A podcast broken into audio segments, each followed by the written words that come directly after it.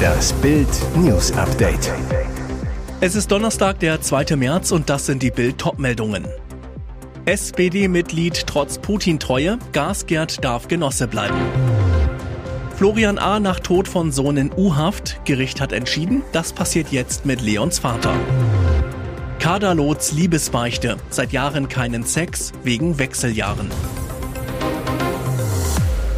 SPD-Mitglied trotz Putin-Treue, Gasgerd darf Genosse bleiben.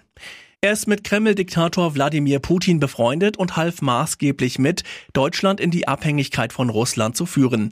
Altkanzler und Russen-Gaslobbyist Gerhard Schröder. Für die SPD ist das kein Grund, ihn aus der Partei zu schmeißen.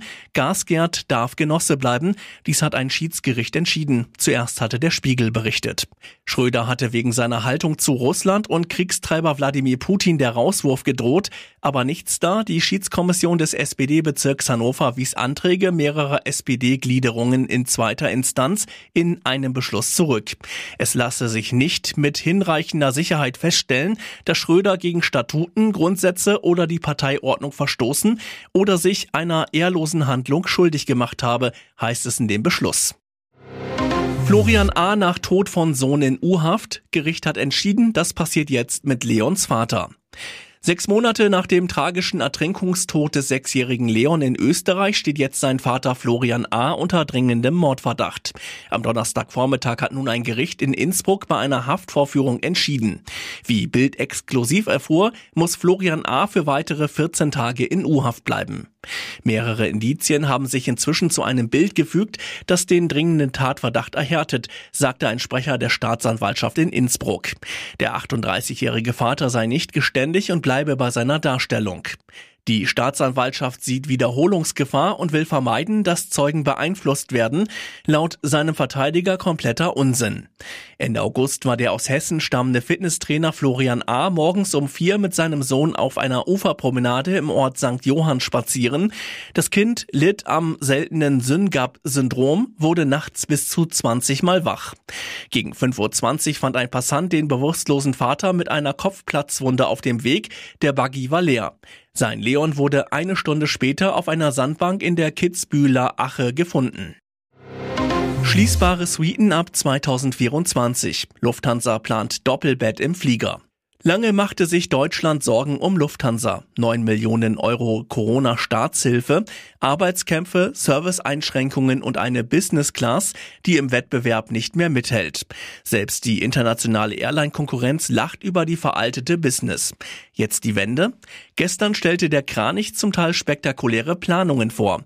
So soll die First Class im neuen Airbus A350 sogar ein Doppelbett in seiner Suite erhalten. Dass Lufthansa ihre Klassen Business und First verbessern will, ist schon länger bekannt. Jetzt kommen die Details dazu. Die sogenannte Produktgeneration Allegris bietet neue Sitze in allen Klassen auf der Langstrecke. Einziger Nachteil, die Einführung ist erst 2024 geplant. Eigentlich sollte die neue Ausstattung schon Ende 2023 kommen. Fotos der neuen Suiten gibt's auf Bild.de. Kaderlots Liebesbeichte. Seit Jahren keinen Sex wegen Wechseljahren. Ehrliche Worte zu einem Tabuthema. Liebesbeichte von Reality-TV-Star Kader Loth. Sie hatte seit fünf Jahren keinen Sex mehr. Wegen ihrer Wechseljahre habe sie keine Lust mehr auf Sex, erzählte die 50-Jährige jetzt in einem Interview. Eine Situation, die viele Frauen erleben. Im sogenannten Klimakterium, das meistens mit Mitte 40 beginnt, verändert sich das Zusammenspiel der Hormone. Das Ende der fruchtbaren Lebensphase wird eingeleitet. Wann ging das bei Lot los? Sie zu Bild, somit 45. Seitdem habe ich keine Lust mehr auf Sex. Ich brauche keinen Sex. Früher war ich aktiver, aber die Hormone haben auch bei mir alles auf den Kopf gestellt. Das ist eine Zerreißprobe für eine Beziehung. Der Mann will meistens mehr, wird aktiver und die Frau will weniger. Und jetzt weitere wichtige Meldungen des Tages vom Bild Newsdesk.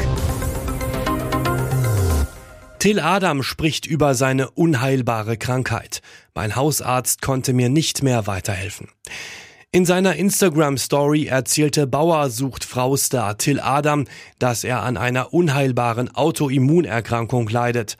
Mit Bild spricht der Reality-Star exklusiv über seine Krankheitsgeschichte.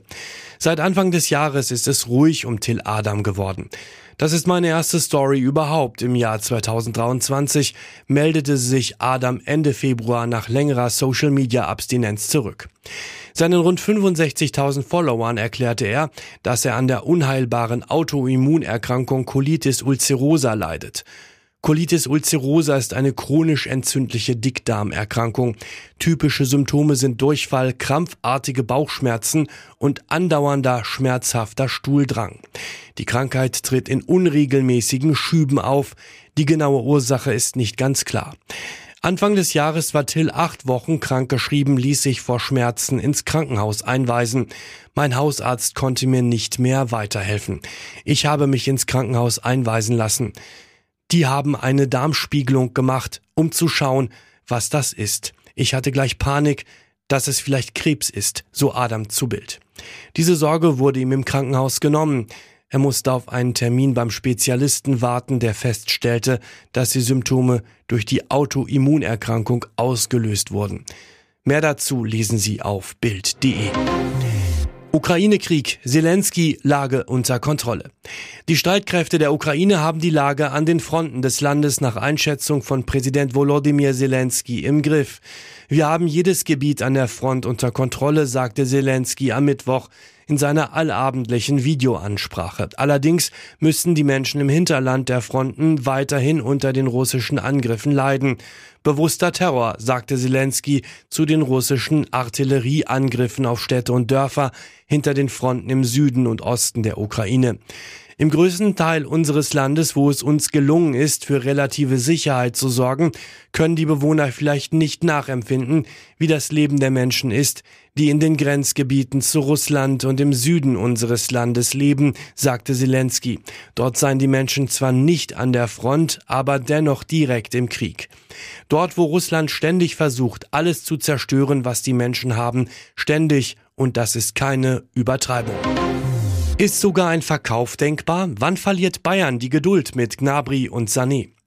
Sie sorgen aktuell nur abseits des Platzes für Schlagzeilen. Leroy Sané und Serge Gnabry standen in der Hinrunde für Tore und tollen Fußball.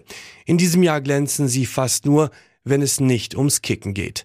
Nach Bildinformationen beobachten die Bayern-Bosse die Entwicklung der beiden ganz genau. Sané gehört mit rund 20 Millionen Euro zu den Topverdienern. Gnabry kommt seit seiner Verlängerung bis 2026 im vergangenen Sommer nah an diesen Bereich ran.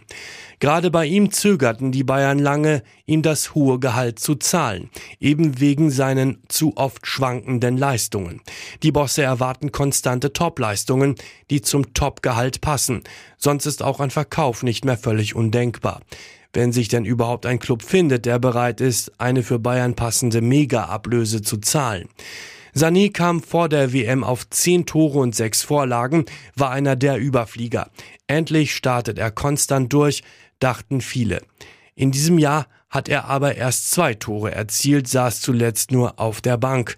Und es gab Rückfälle in überwunden geglaubte Zeiten. Lustloses Training mehrfach zu spät, zuletzt sogar zur Busabfahrt. Ganz ähnlich bei Gnabry. Vor der WM zehn Tore und elf Vorlagen, in diesem Jahr gerade mal ein Elfmetertreffer, dazu eine Vorlage. Dafür der umstrittene Ausflug zur Fashion Week nach Paris, nachdem er zuletzt meist auf der Bank saß, aber allein in 2023 fünf verschiedene Frisuren auf dem Platz zeigte. In der Öffentlichkeit stärken die Bayern Sané und Gnabry noch den Rücken. Fragt sich nur, wie lange noch? Hier ist das Bild News Update. Und das ist heute auch noch hörenswert.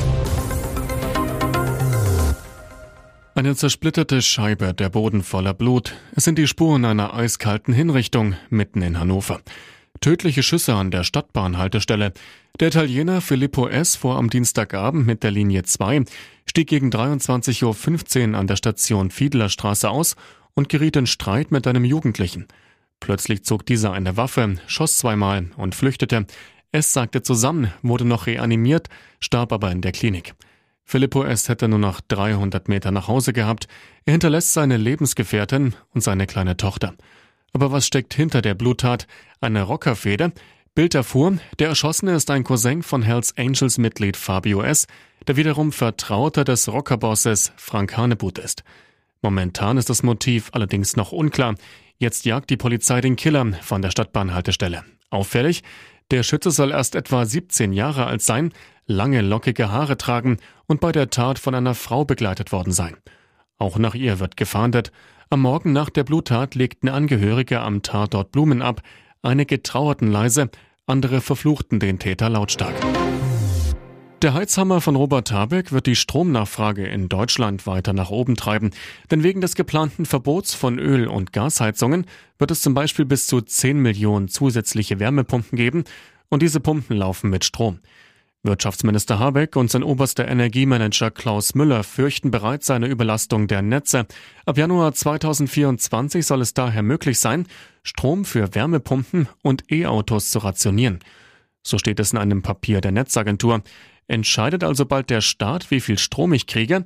Nicht der Staat, aber die Netzbetreiber werden entscheiden, bei welchen Haushalten Strom rationiert wird, so Professor Manuel Frondl vom Institut RWI. Das ist dann echte Planwirtschaft. Frondel fordert, es müsse künftig Entschädigungen bei Rationierungen geben.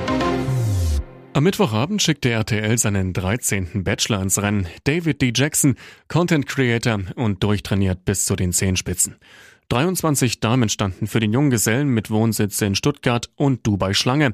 Eine hatte die Idee, ihm nach dem ersten Treffen im Gedächtnis zu bleiben. Bei Davids Anblick schlackerten natürlich jeder Frau die Knie. Daher war das, was Kandidatin Fiona mit David vorhatte, schon mutig. Die Tanzlehrerin brachte einen Hauch von Let's Dance in die Kuppelshow.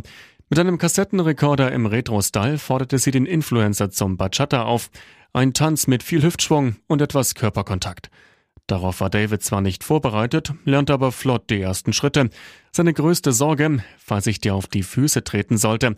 Ein bisschen verlegen war er schon. So übernahm seine Tanzpartnerin die Führung und hinterließ den erhofften Eindruck. Der Bachelor, so bleibt man auf jeden Fall in Erinnerung. Bei der Rosenvergabe zeigte sich, wer bis dahin die meisten Pluspunkte sammeln konnte. Seine Entscheidung schien dem TV-Sängel nicht schwer zu fallen. David ohne Umschweife. Die erste Rose geht an eine Dame, die mir heute ein bisschen das Tanzen beigebracht hat.